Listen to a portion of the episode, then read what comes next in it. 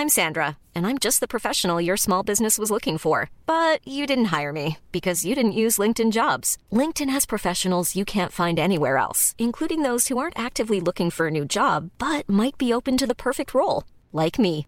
In a given month, over 70% of LinkedIn users don't visit other leading job sites. So if you're not looking on LinkedIn, you'll miss out on great candidates like Sandra. Start hiring professionals like a professional. Post your free job on linkedin.com/people today.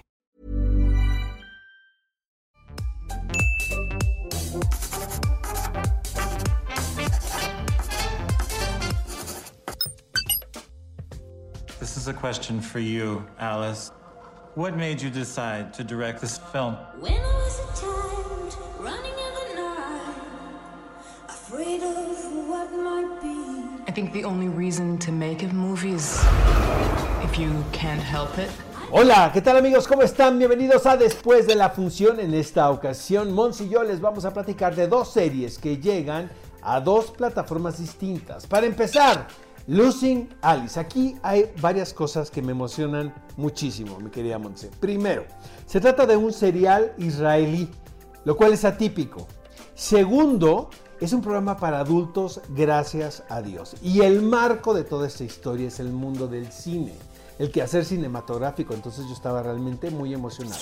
La protagonista es Alice, es una directora quien tuvo éxito en algún momento, pero pareciera que en esta, en esta circunstancia donde empieza la serie se encuentra sumergida en el aburrimiento total.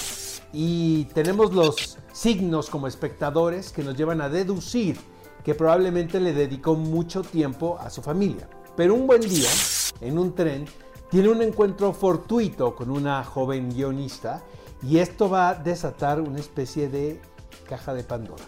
Entonces, es, una serie muy bizarra, mi querida Monza, porque el espectador tiene que deducir qué es lo que realmente está pasando en la mente de la protagonista y qué es lo que está sucediendo en la historia. Porque no todo lo que estamos viendo realmente está sucediendo en el relato. Es una serie que va de las relaciones. Primero, la relación de estas dos rivales. Eh, la relación de esposos y esposas, de madres e hijos, en fin, de la complejidad de las relaciones humanas.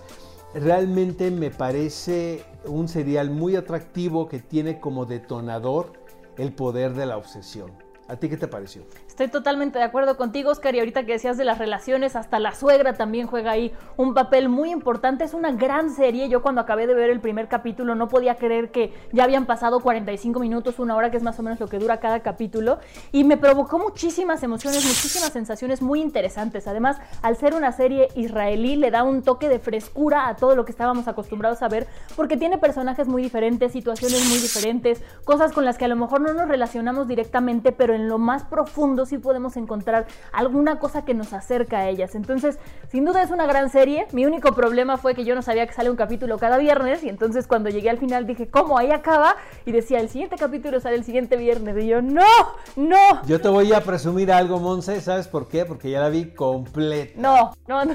Te odio, Sí. Oscar, te odio. Te Oye, me hiciste otra lo cosa importante, otra cosa que es bien importante de esta serie es el lenguaje cinematográfico. Sí. Porque también ya estamos acostumbrados como espectadores a ver una puesta en escena que es muy televisiva. Totalmente no, digo, no hay nada de malo, pero sí siento que esta serie se acerca más en la puesta de cámara, por ejemplo, en la edición a una película.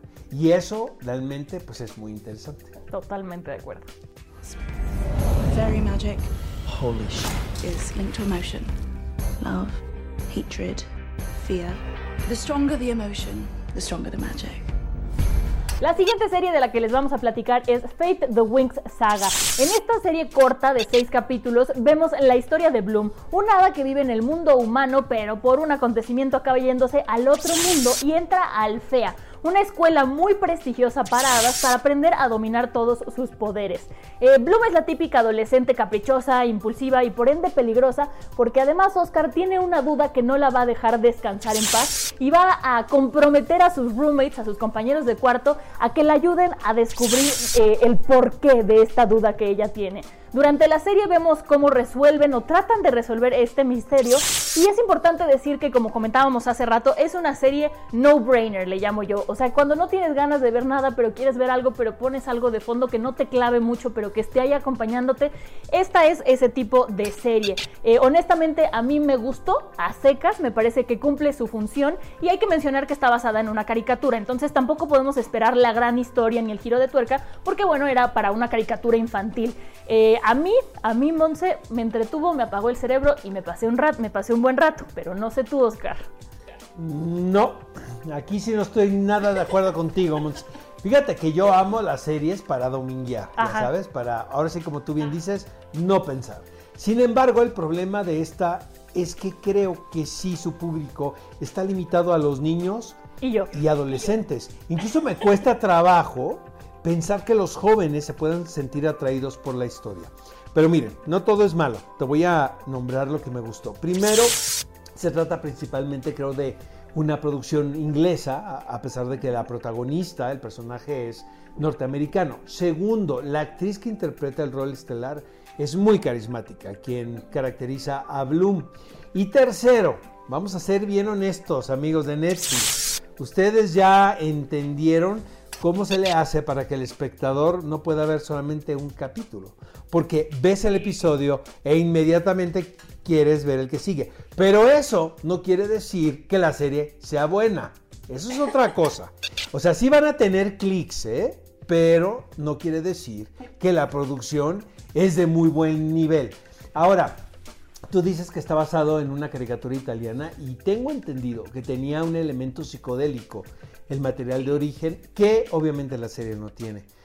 Y yo creo que sí hace falta, ¿sabes? O sea, haberlo hecho un poquito más radical y menos obvio. Esa es mi opinión. Sí, eso sí, y tienes razón con lo de que Netflix nos tiene mediditos, empezando por el, el siguiente capítulo empieza en 5, 4 y en lo que encuentras el control ya agarró y ya arrancó el Ese siguiente es el capítulo. diablo. Ese botón es el diablo, amigos. Ni le muevan. No, Eso y los algoritmos de. Netflix, esos nos tienen pero mediditos, Oscar.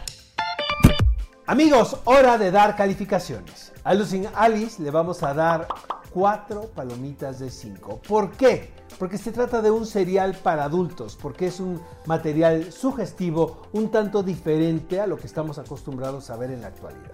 Y por el lado de Fate The Winx Saga le vamos a dar nada más dos palomitas, porque si bien está buena, no llega al nivel de nada de lo demás que hemos hablado aquí en Después de la Función. Una palomita esa serie, amigos. Yo- Una y media. No, una. Amigos, estas fueron las recomendaciones de esta semana en Después de la Función. ¿Qué les parecieron? Manifiéstenlo en las redes sociales del Heraldo. Y acuérdense de suscribirse al canal, activar la campanita y nos encuentran en todas las plataformas digitales del Heraldo de México. Eso es todo por nuestra parte, nos vemos la semana que entra. Adiós.